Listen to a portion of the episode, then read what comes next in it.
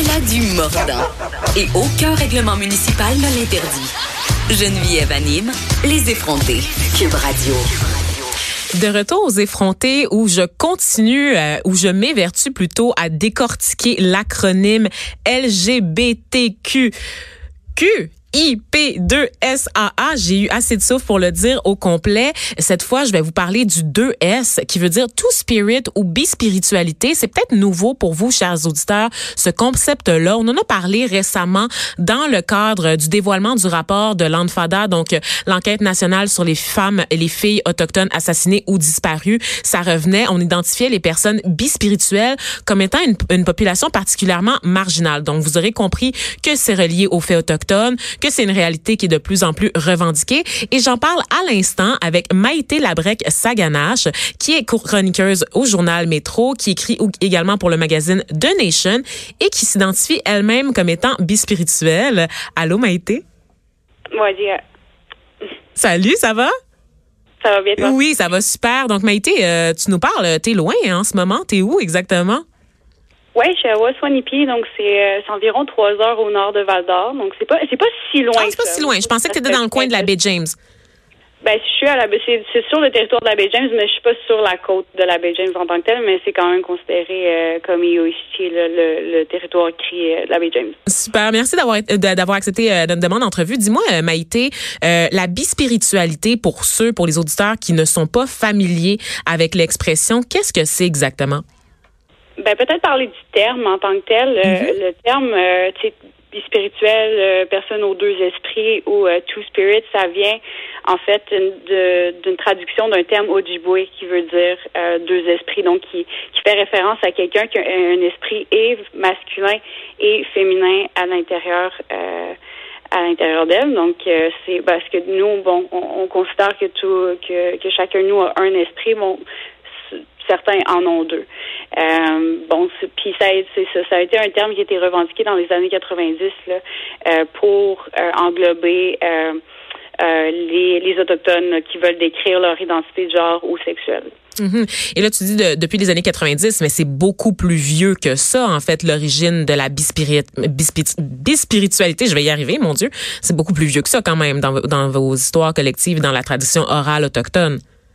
Oui, exactement. euh, on n'avait pas, euh, je veux dire, bon, euh, avant la colonisation, toutes ces toutes ces questions-là de genre-là étaient bon, étaient, étaient très différentes euh, pour nous. Il y a des, il y a des encore, il y a des, il y a, des, il y a des récits qui nous viennent de tradition orale là, de plusieurs communautés, plusieurs nations qui disent bon, ces personnes-là avaient un rôle très important à l'intérieur de nos de nos de nos familles, de nos camps, de nos de nos tribus. Puis c'était des gens qui étaient considérés comme euh, spirituellement élevés. Bon, parce que si tu n'as pas juste un esprit, t'en as deux, ou ben t'es es juste différent. Donc, euh, certaines nations vont considérer que ces gens-là étaient plus près du monde des esprits, donc qui étaient qui étaient euh, qui étaient choyés en fait. Puis bon, euh, avec la colonisation, avec l'Église qui est arrivée, bon, la, la, les, les, mœurs sont changées, puis euh, les, bis, les bispirituels se retrouvent alors très marginalisés à l'intérieur des communautés parce qu'il y a cette homophobie-là ou cette transphobie-là euh, latente qui nous vient d'un héritage euh, euh chrétien. Oui, c'est ça. Donc, c'est carrément l'arrivée de l'Église catholique où on faisait la promotion du modèle homme-femme, du mariage entre les hommes et les femmes tel que défini par la Bible, qu'on a gommé les traditions et l'héritage autochtone, c'est ça? Exactement.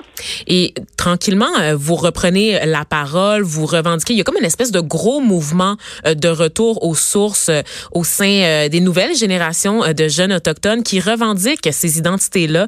Est-ce que c'est un long processus? Parlez-moi un peu du processus. Comment on, on en vient à retrouver ces mots-là qui ont été perdus dans le langage tranquillement? Ben, je pense que ça commence, ça commence même à l'intérieur de nos communautés, ça commence même à l'intérieur de nos familles. Euh, c'est vraiment un long processus, mais de plus en plus, euh, même, c'est bon, les, les services, euh, les services sociaux, euh, puis de santé ici sur les territoires créés, le Creole Board maintenant sont au courant que les, ben, notre communauté est marginalisée, euh, vont prendre des actions aussi pour euh, protéger ces personnes-là. C'est vraiment un travail d'éducation. Je pense a Picogan aussi, toutes les, tout le conseil de bande a reçu en fait une formation sur les personnes bispirituelles, comment bien les aider, comment bien euh, les inclure euh, dans, dans, dans, divers espaces. Donc, euh, Picoyan a, remporté un prix aussi pour ça au Gala Arc-en-Ciel. Donc, c'est vraiment. Puis maintenant, ils ont une marche aussi pour la fierté dans la communauté. C'est vraiment un long processus. Puis même à l'intérieur de nos cérémonies, je veux dire, c'est nous les femmes, on est, on, nous dit de, de, porter une jupe. Bon, il y, a des, il y a des enseignements autour de ça, des jupes à ruban. Nos jupes sont sont super belles en cérémonie, mais il y a des il y a certaines femmes qui vont qui, qui vont qui vont un peu euh, se déplacer là sur le spectre du genre qui des fois se sentiront pas à l'aise de porter une jupe puis tu sais c'est c'est d'aller le dire sans sans se faire euh, sans sans avoir l'air de, de, de, vouloir désobéir tu sais mm-hmm. euh, c'est c'est de puis donc de ramener ça aussi dans nos cérémonies euh, puis même que bon il y a même dans dans, dans dans le milieu des cérémonies aussi les qu'on appelle les medicine men sont, sont au courant de ça maintenant, essaient de d'avoir des de, de retrouver ces teachings là aussi autour de autour de notre communauté, comment on était perçu avant, mais bon, quand on a, avec la colonisation, des fois, c'est, dur de, de, retrouver ces histoires-là, puis ces, faits-là aussi. Ben, c'est ça. Euh, Parce qu'on constate que c'est quand même un traumatisme. Est-ce que vous constatez une certaine résistance dans la communauté euh, au fait de se réapproprier cette partie-là de, de, de, votre histoire? Parce que je me permets une parenthèse.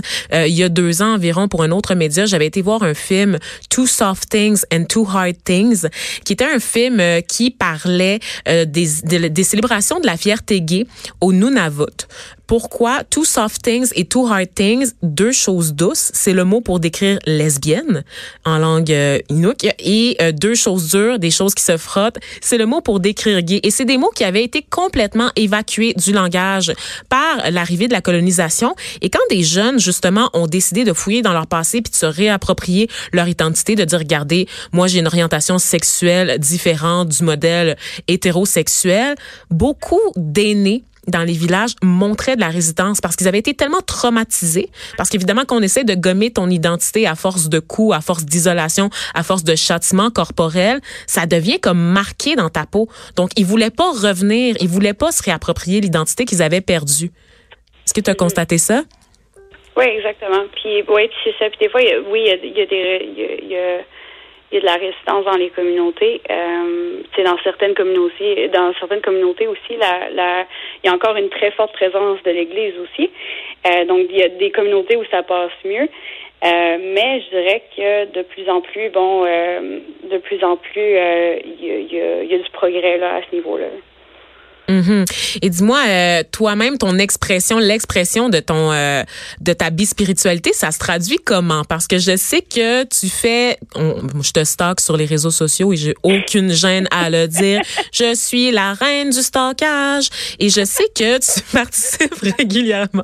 J'ai no shame. Que tu participes régulièrement à des activités de chasse qui sont normalement euh, réservées aux hommes. Donc, je crois que et là, tu me corrigeras si je me trompe, Maïté. Je crois que normalement les femmes s'occupent de nettoyer nettoyer la viande et les hommes vont chasser, mais toi, parce que tu t'identifies comme étant bispirituel, tu as l'opportunité de faire les deux? Euh, ben, je pense que moi je passe beaucoup de temps avec mon oncle. Puis mon oncle l'autre fois il m'a dit il m'a dit tu sais quoi ma nièce? Il dit tu peux pas tu peux pas euh, tu peux pas te fier sur personne je vais tout t'apprendre fait que tu vas tout savoir quoi faire dans le bois. Fait que euh, je pense que tu sais je pense que j'ai la chance d'avoir des membres de ma famille aussi. Puis j'ai même pas besoin de, le dire que que je suis bispirituelle. Tu sais c'est pour eux, c'est comme c'est normal si je veux le faire, euh, si je me sens à l'aise de faire, ben il faut, ils vont ils vont m'apprendre. Euh, mais tu sais, puis même que tu sais, euh, je trouve que être dans le bois, j'ai pas besoin de j'ai pas besoin d'être ce qu'on ce qu'on dit femme presenting, tu sais. Mm-hmm peux être, je peux être comme je veux dans le bois. C'est ce qui est vraiment, ce qui est vraiment le fun parce qu'il y a personne qui est là pour, il y a personne qui est là pour me juger. On est pas mal tout seul puis il y a pas de réseau, là. Fait que, il y a pas de réseau cellulaire. Donc, euh, c'est juste moi, mon oncle, des fois mon, euh, mes cousins, euh, fait que je peux, tu sais, je pense que ça a été mon safe, mon safe place pour être vraiment qui je voulais être. Mm-hmm. sans les standards de beauté, sans les standards de genre et tout ça donc ouais, ça me ça m'a vraiment aidé. Puis même mon côté, mon mon, mon côté masculin qui ressort plus des fois. Euh, pour moi, ça a été euh, ça a été euh, un safe place aussi pour contre beaucoup d'abus. Tu sais, ma masculinité, ça me fait sentir plus forte, ça me fait sentir plus moins vulnérable. Puis ça, j'ai j'ai appris à, j'ai appris à l'accepter aussi. Là. Hmm. Fait que ouais, ouais, non, je pense que ça ça se traduit pour ce, comme ça là vraiment. Donc, un processus de réaffirmation de ton identité qui a certainement été bénéfique, Maïté, et on l'espère que ça l'est pour tous les jeunes et les moins jeunes qui, qui tranquillement redécouvrent leur bi-spiritualité. Donc, merci. Merci d'avoir été avec nous, Maïté, puis d'avoir euh, partagé un peu de cette réalité, donc des minorités euh, sexuelles au sein euh, des communautés autochtones. Merci. Ça fait plaisir. Bye. Bye.